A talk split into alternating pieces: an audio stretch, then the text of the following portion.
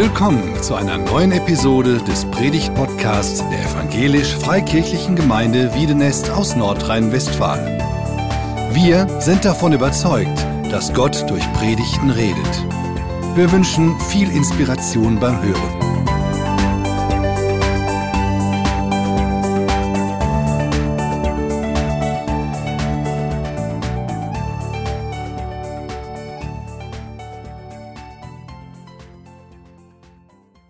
Einen schönen guten Morgen.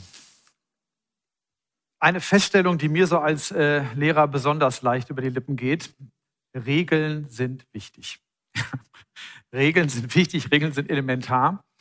Und ähm, ich habe aber auch gelernt, relativ schnell, fast jede Regel hat ja ihre Grenzen. Also man sagt dann Ausnahme meistens so, ne? Jede Regel hat eine Ausnahme oder keine Regel ohne Ausnahme, sagt man ja auch so in der Redewendung. Und ähm, darum soll es heute so ein bisschen gehen. Und ähm, also wir kommen ja ohne beides nicht aus. Ne? Also ohne Regeln kommt keine, also niemand kommt ohne Regeln aus. Keine Gesellschaft kommt ohne Regeln aus, keine Familie kommt ohne Regeln aus, keine Institution. Jeder braucht Regeln. Wir, kommen, wir sind total darauf angewiesen. Und wenn Regeln nicht da sind oder wenn Regeln nicht eingehalten werden, dann bricht das blanke Chaos aus, ja, oft mit ganz schlimmen Konsequenzen. Und deswegen weiß ja jeder Mensch, wirklich jeder, der so ein auch nur Fitzelchen Lebenserfahrung hat, ein ganz bisschen reicht da schon, Regeln sind wichtig. Ob im Beruf, in der Kindererziehung, auf der Arbeit, sogar im Krieg lernen wir ja jetzt wieder, gibt es oder sollte es zumindest Regeln geben, auch wenn sie leider nicht immer so eingehalten werden. Aber selbst da, im absoluten Geschlachte, sage ich mal, sollte es eigentlich sogar noch Regeln geben. Auf der anderen Seite, liebe Geschwister, möchte ich nicht in einer Welt leben, in der es keine Ausnahmen von Regeln gibt. Wenn ich mir vorstelle, ich müsste in einer Welt leben, in der es viele Regeln gibt, aber keine Ausnahme, das wäre eine ganz fürchterliche Welt. Wir sind ja auf die Ausnahmen auch angewiesen. Es ist ja auch wichtig, dass Regeln Ausnahmen haben.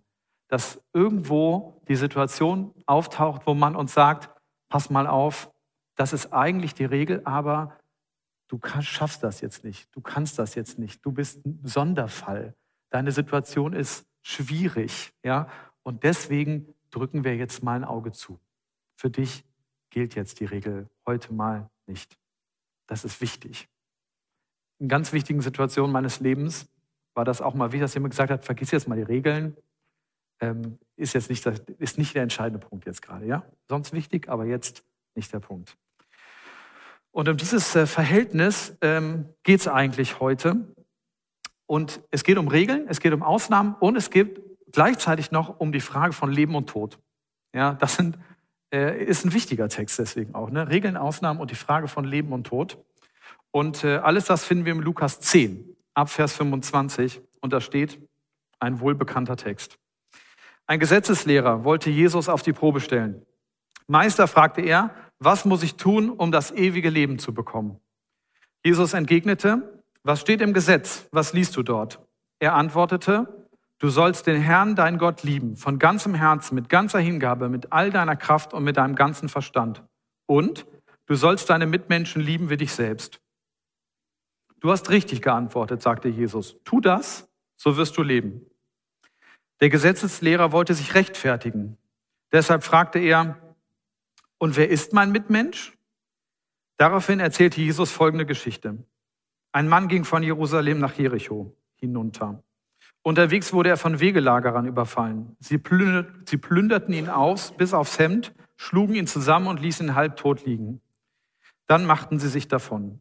Zufällig kam ein Priester denselben Weg herab. Er sah den Mann liegen, machte einen Bogen um ihn und ging weiter. Genauso verhielt sich ein Levit, der dort vorbeikam und den Mann liegen sah. Auch er machte einen Bogen um ihn und ging weiter.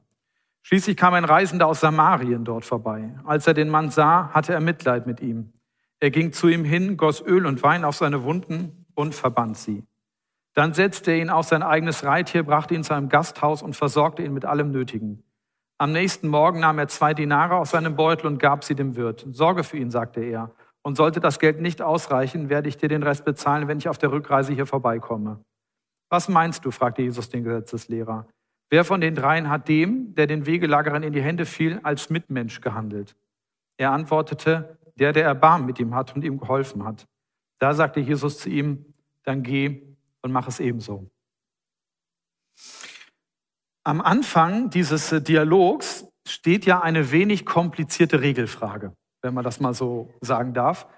Die Frage äh, des Gesetzeslehrers ist, Jesus, was sind Gottes Regeln dafür, dass man in den Himmel kommt?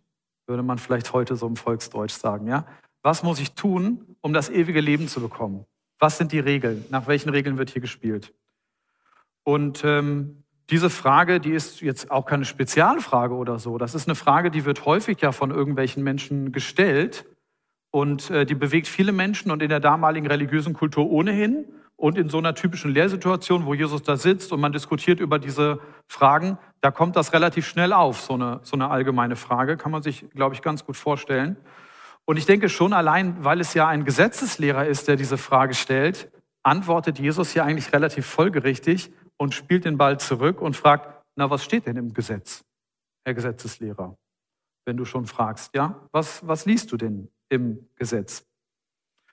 Und es wird auch so ein bisschen deutlich hier an dieser Stelle, da steht ja auch klar im Text, dass äh, der Gesetzeslehrer eigentlich nicht wirklich eine Interessenfrage hatte hier. Also der ist jetzt kein Fragender, der irgendwie so im Hinterkopf nicht weiß, wie die Antwort ist oder so, sondern der will eigentlich Jesus auf die Probe stellen. Der will ihn jetzt nicht unbedingt in, aufs Glatteis führen oder so, aber der will mal gucken, ob Jesus auch wirklich so richtig äh, die Sache sieht und fängt da an, so ein bisschen zu pieksen und stellt mal so Grundsatzfragen. Ja? Habe ich jetzt gerade als Lehrer auch wieder im Abitur gelernt. Ne? Man sitzt in der Abiturprüfung, da stellt man mal so Grundsatzfragen und piekt da mal so rein und guckt mal, wie schlägt der sich da jetzt, ne? der Schüler. Und so sitzt der Gesetzeslehrer da und denkt ich frage mal Jesus was ganz Grundlegendes, dann schauen wir mal und sagt dann Jesus, was muss man denn tun, um das ewige Leben zu bekommen? Jesus spielt das zurück und jetzt ist natürlich der Gesetzeslehrer gezwungen zu antworten. Der kann ja jetzt schlecht als Gesetzeslehrer sagen, weiß ich nicht oder sich dumm stellen oder so. Der muss jetzt natürlich rausrücken.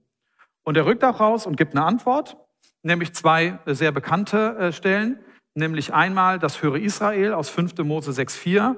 Höre Israel, der Herr ist unser Gott, der Herr und sonst keiner. Darum liebt ihn von ganzem Herzen, mit ganzem Willen und mit ganzer Kraft. Das Gebet, was jeder Jude jeden Tag in seinem Leben sagt. Alltagspraxis, Selbstverständlichkeiten und Verbindung. 5. Mose 19, 18. Liebe deinen Mitmenschen wie dich selbst. Diese beiden Gebote an verschiedenen Stellen der Bibel werden jetzt hier miteinander verbunden.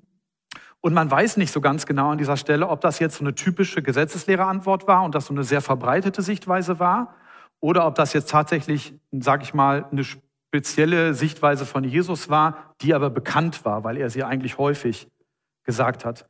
Jedenfalls sagt das jetzt erstmal der Gesetzeslehrer. Ob er das selber jetzt nun glaubt oder ob er glaubt, dass Jesus das jetzt sagen meint und denkt, das ist jetzt vielleicht gar nicht so entscheidend.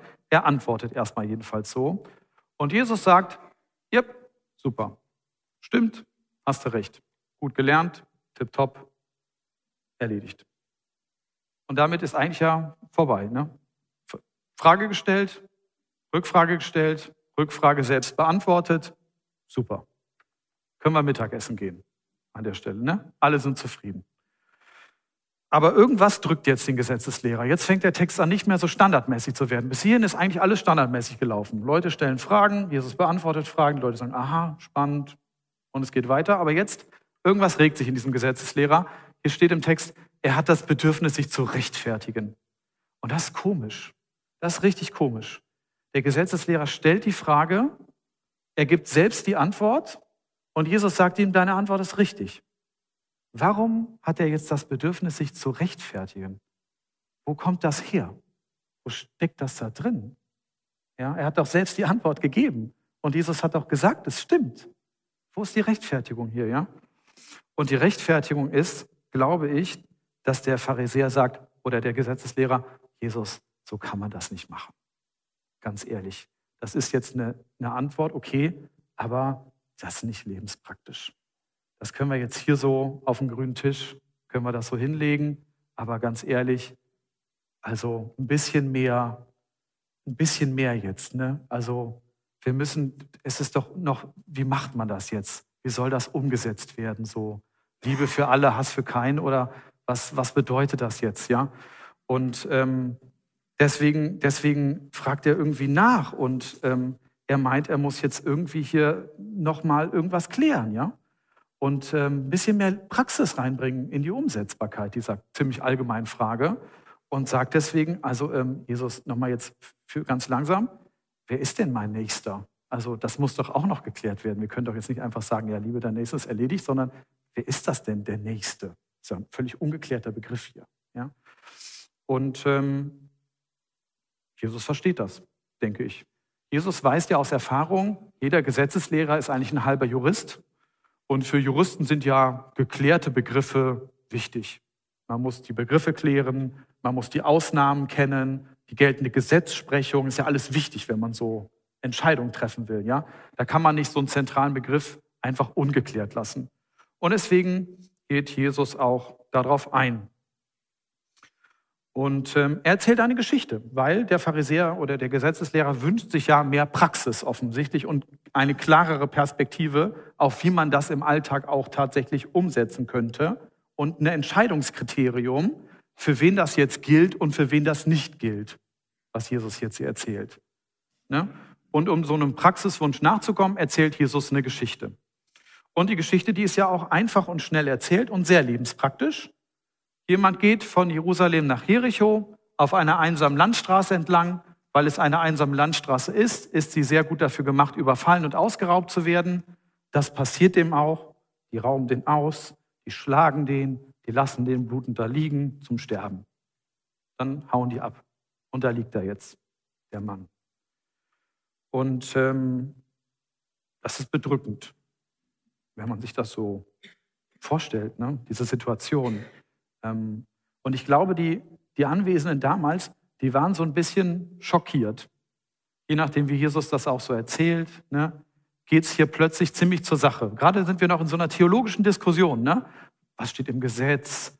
Äh, ne, liebe deinen Nächsten wie dich selbst und wer ist denn mein Nächster und so hohe Theologie und ne, wie, wie legen wir das Gesetz aus? Und plötzlich haut Jesus auf den Tisch und sagt, so, stell dir die Situation vor, da liegt er jetzt, halbtot geprügelt. Ne? Und ähm, alle rutschen vielleicht so ein bisschen auf ihren äh, Plätzen hin und her und ahnen so ein bisschen, es wird nicht schön gleich. Jetzt passieren hier menschliche Abgründe irgendwie an dieser Stelle. Dramen spielen sich ab. Und genauso passiert das auch. Jesus legt nämlich jetzt einen drauf und sagt, schlimme Situation, jetzt kommt aber der eigentliche Teil. Jetzt kommen Priester und ein Levit, sehen den und gehen vorbei. Was heißt das?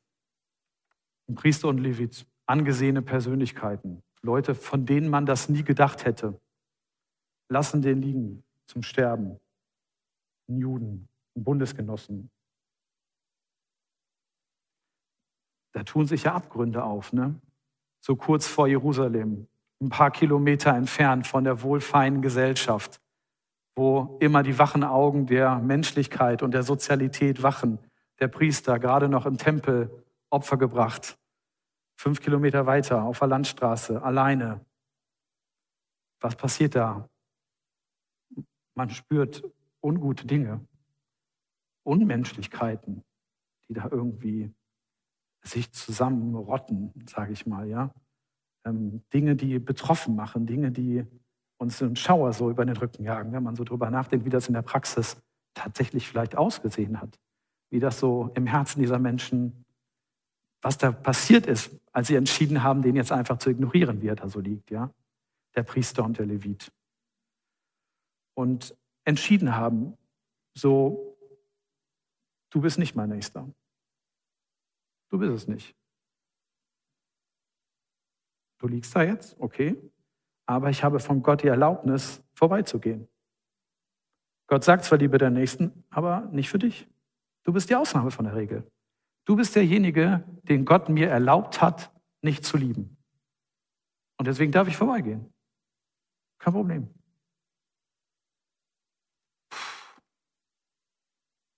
Ist hart. Ist wirklich hart. Sie sagen ihm das ja nicht, er liegt ja auch da halt tot. Wie soll man ihm das sagen? Sie gehen einfach nur. Sie machen das so deutlich durch ihr Handeln, ja? Der andere, der da liegt, ist nicht mein Nächster, der ist mein Nicht-Nächster. Und die Frage ist ja so ein bisschen, hat der Gesetzeslehrer das kommen sehen, diese Geschichte? Hat er jetzt nicht einfach nur eine unschuldige Frage gestellt? Der wollte doch einfach nur wissen, wer ist denn mein Nächster? Und plötzlich sind wir hier in so einer moralischen, schwierigen Situation, ne? um Leben und Tod und um menschliche Abgründigkeiten. Aber der Gesetzeslehrer hat nicht einfach nur eine Frage gestellt. In der, behaupte ich jetzt einfach mal, ja, in der Gestalt dieses Gesetzeslehrers ist der Teufel mitten unter die Zuschauer getreten. Die Situation, die kommt mir bekannt vor. Ein allgemeines Gesetz, das die Gemeinschaft zwischen Gott und Menschen sicherstellen soll. Eine einfache Regel, die eingehalten werden müsste. Eine Person, die plötzlich hervortritt und sagt, ist das wirklich so? Gibt es nicht Ausnahmen von dieser Regel? Können wir da nicht vielleicht ein bisschen verhandeln?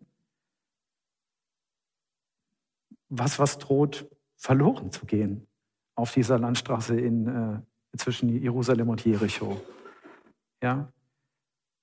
Die Paradieserzählung steckt hier irgendwie auch ein bisschen drin. Ja? Können wir uns nicht Ausnahmen machen? Können wir es nicht selbst machen? Können wir vielleicht nicht diese einfachen Gebote doch irgendwie umgehen und einschränken? Ist es nicht doch irgendwie eigentlich möglich?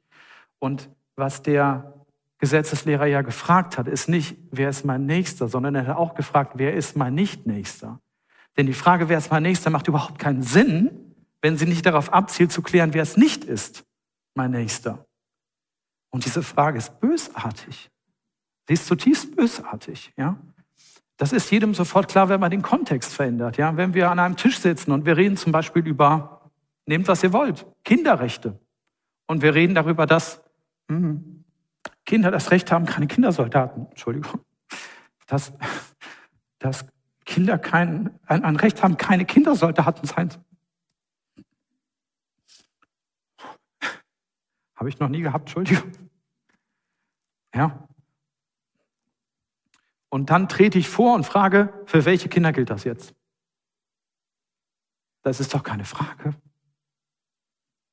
Das ist, das ist mein Versuch einer Erlaubnis. So, ne? Das ist schwierig. Und Jesus antwortet entsprechend. Die Geschichte geht aber weiter, ja. Ein Lichtblick. Der Samariter kommt und er verbindet die Wunden und er lädt ihn auf sein Reittier und er nimmt sich das Geld und er, er macht das alles, ja.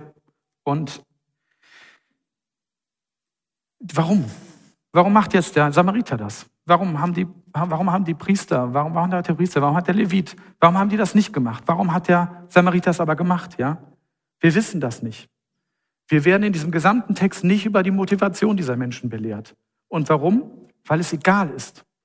Die Motivation dieser Menschen ist Jesus vollständig egal. Warum der Samariter nicht, äh, warum der Priester nicht hilft, ist egal. Warum der Levit nicht hilft, ist egal. Entscheidend ist nur, sie helfen nicht. Warum der Samariter hilft, ist auch egal. Entscheidend ist nur, er hilft. Die Motivation spielt für Jesus hier an dieser Stelle überhaupt keine Rolle. Und das ist auch völlig klar, denn Jesus kontextualisiert sich das ja jetzt und kommt nochmal zurück auf das ursprüngliche Anliegen. Er lässt die Geschichte nicht einfach stehen, sondern er sagt jetzt zum Gesetzeslehrer, so, was meinst du jetzt? Wer von denen war jetzt der Nächste? Und damit dreht er die Perspektive um. Eine kleine, aber feine Veränderung. Der Gesetzeslehrer hatte gefragt, wer ist mein Nächster? Man könnte auch sagen, wen kann ich zu meinem Nächsten machen und wen nicht? Ja? Und Jesus sagt, aus wessen Perspektive bist du denn sein Nächster gewesen? Das ist die andere Blickrichtung. Das ist die Blickrichtung von dem Opfer. Warst du demjenigen, der da lag? Dem warst du der Nächste oder nicht? Nicht der, hast du Kriterien, dass du den zu deinem Nächsten machen darfst oder nicht, sondern bist du für den der gewesen. Und der Gesetzeslehrer kann natürlich an dieser Stelle nicht mehr anders als zu antworten und zu sagen, ja klar, der Samariter war der Nächste.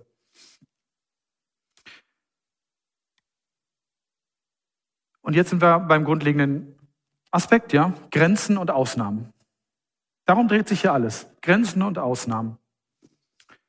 Und liebe Geschwister, wir haben ja das gleiche Problem. Grenzen und Ausnahmen. Warum haben wir Grenzen gezogen und manchen Leuten nicht geholfen, denen wir besser geholfen hätten?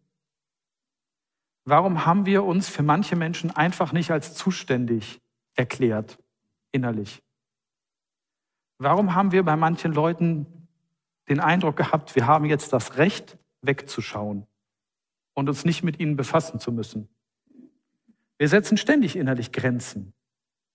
Ja, wir haben diese Tendenz und wir versuchen uns zu rechtfertigen und Gründe zu finden, warum das okay war, diese Grenze zu setzen und einen anderen zu meinem Nichtnächsten zu machen. Diese, diese Tendenz, diese, diese, diese Form damit umzugehen, die hat jeder Mensch. Das ist etwas grundlegend Menschliches, wo wir alle kämpfen. Und Jesus warnt uns auch hier und sagt, hüte dich davor, jemand anders zu deinem Nichtnächsten zu machen. Das ist das grundlegende Problem. Denn die Frage, wie du das bewertest, ob der dein Nächster ist oder nicht, ist nicht die Frage. Das ist die Frage, die du gerne stellen möchtest. Die Frage ist, ob der andere findet, dass du sein Nächster warst oder nicht. Das ist hier das entscheidende Kriterium. Und das ist ein schwieriges Kriterium. Und bei vielen Leuten kann ich das nicht mal beantworten für mich selber. Ich kann ja meinen, ich habe einen guten Job gemacht oder nicht. Aber was die anderen denken, das weiß ich nicht. Das kann ich nicht kontrollieren.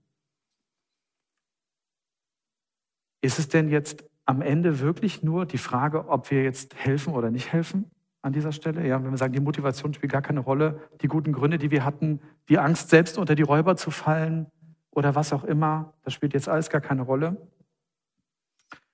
Nee, ich glaube, es ist am Ende gar nicht die Frage, ob wir wirklich helfen oder nicht.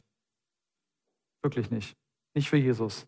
Sondern die entscheidende Frage ist, glauben wir, wir haben richtig gehandelt, als wir es nicht getan haben? oder mal auf das äh, Gleichnis zurückzukommen, gehen eigentlich der Priester und der Levit raus aus der Situation und sagen, das war richtig so. Auch mit Abstand, vielleicht hinterher. Ja? Ich habe den da liegen lassen und ich sage, war richtig. Das ist die Frage. Ja? Die Frage ist nicht, ob Dinge gelingen oder nicht. Das sagen ja gerade die beiden höchsten Gebote. Liebe deinen Nächsten wie dich selbst sagt ja nicht, Liebe gelingt immer. Aber Liebe liebt ja auch, wenn sie nicht gelingt. Das ist ja der Witz bei Liebe. Du liebst jemanden und du versuchst es und es klappt nicht, aber du liebst ihn ja trotzdem. Ja? Was Jesus will und was er liebt, ist, Menschen zum Nächsten zu machen. Das hat er ja vorgelebt. Das ist ja der Kern seines Wesens. Jesus kommt auf diese Welt und er stirbt am Kreuz und er macht alle Menschen zu seinen Nächsten. Da gibt es keinen. Bei Jesus gibt es keinen Nicht-Nächsten. Gibt es nicht. Ja? Deswegen glauben wir das ja. Deswegen ist er ja unser Gott, weil er das kann. So, und jetzt sagt er im Grunde genommen, so, wenn du darauf deine, dein Leben aufbauen willst, auf diese Tatsache, dann verträgt sich das nicht damit, andere zu Nicht-Nächsten zu machen. Das geht nicht zusammen. Du kannst mich nicht dafür lieben, dass ich alle zu meinen Nächsten mache und gleichzeitig Nicht-Nächste haben. Das geht einfach nicht. Passt nicht zusammen. Es funktioniert nicht. Es ist wie eckig und Kreis. Das, das passt einfach nicht zusammen. Das kannst du nicht tun.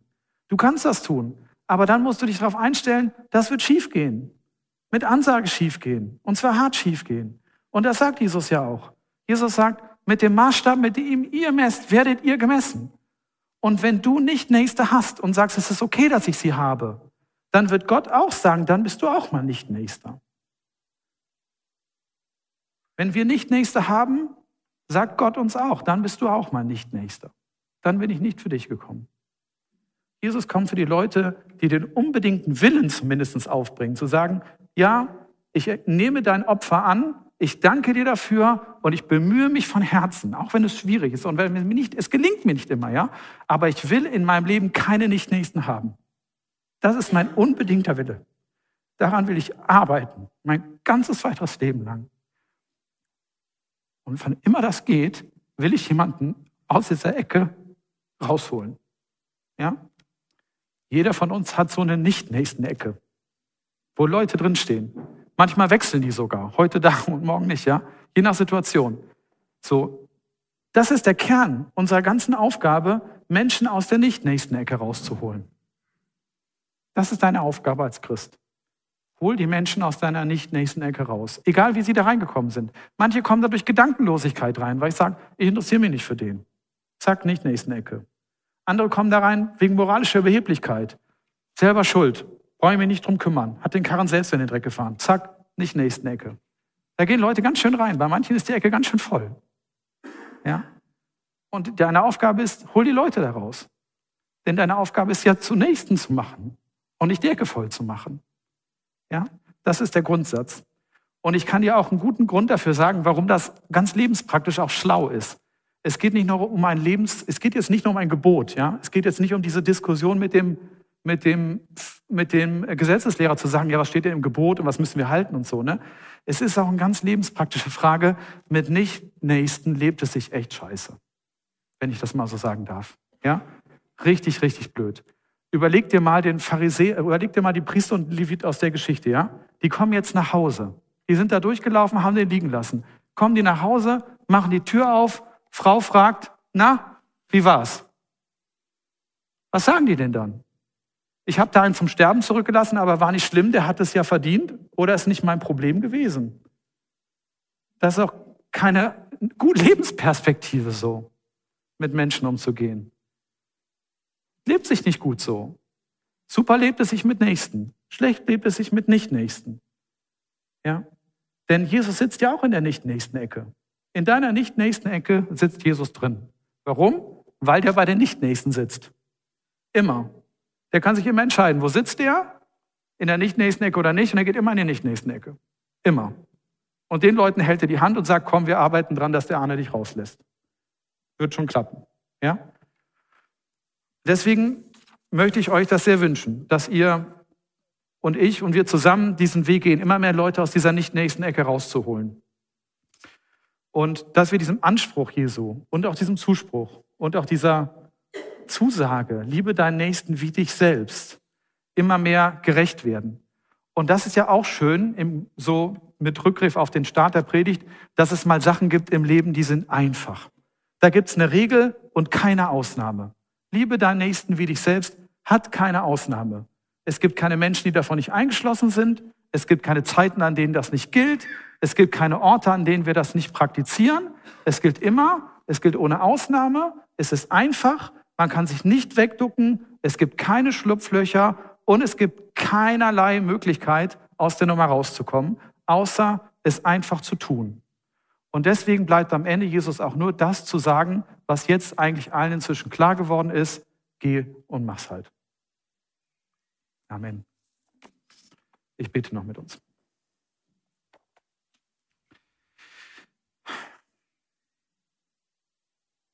Jesus, du siehst, dass es manchmal schwierig ist, mit Menschen auszukommen. Manchmal ist es leichter, Leute zu lieben, die man gar nicht kennt. Manchmal ist es schwieriger, Leute zu lieben, die man nicht kennt. Manchmal ist es ein Risiko, man bringt sich in Gefahr. Manchmal auch nicht. Es sind viele Situationen, in denen wir im Leben miteinander umgehen müssen. Schwierige Situationen, leichte Situationen, verfahrene Situationen, übersichtliche welche die uns langwierig beschäftigen und welche die nur kurze Aufeinandertreffen sind. Und in allen diesen Situationen und in allen diesen komplizierten Facetten unseres Lebens möchtest du, dass wir als Nächste miteinander umgehen. Dass wir die Liebe, die du uns entgegenbringst und die Vergebung, die du uns entgegenbringst, dass wir die allen anderen Menschen vollumfänglich und ohne Abstriche entgegenbringen. Du möchtest, dass wir keinen ausschließen. Du möchtest, dass wir keine Ausflüchte machen, dass es jetzt für jemanden nicht gilt oder dass es aber schwierig war, sondern du möchtest das umgesetzt sehen. Und wir wollen dir folgen an dieser Stelle und bitten dich, dass du uns durch deinen Heiligen Geist Weisheit gibst, zu erkennen, wo wir drauf und dran sind, diesen Anspruch zu beschneiden oder zu unterwandern oder zu ignorieren. Und wir bitten dich, dass du uns vergibst, wo wir das manchmal willentlich und manchmal auch unwissentlich getan haben. Und ähm, ich danke dir dafür, dass du ein Gott der Liebe bist, dass du ein Gott der Vergebung bist und dass du manchmal aber auch ein Gott der harten Worte bist, ähm, der für die Menschen kämpft, die er liebt. Und da bitte ich dich, dass wir diesen Kampfgeist auch haben, für Menschen zu kämpfen, um sie bei anderen Menschen und bei uns selbst aus der nicht nächsten Ecke zu holen. Amen.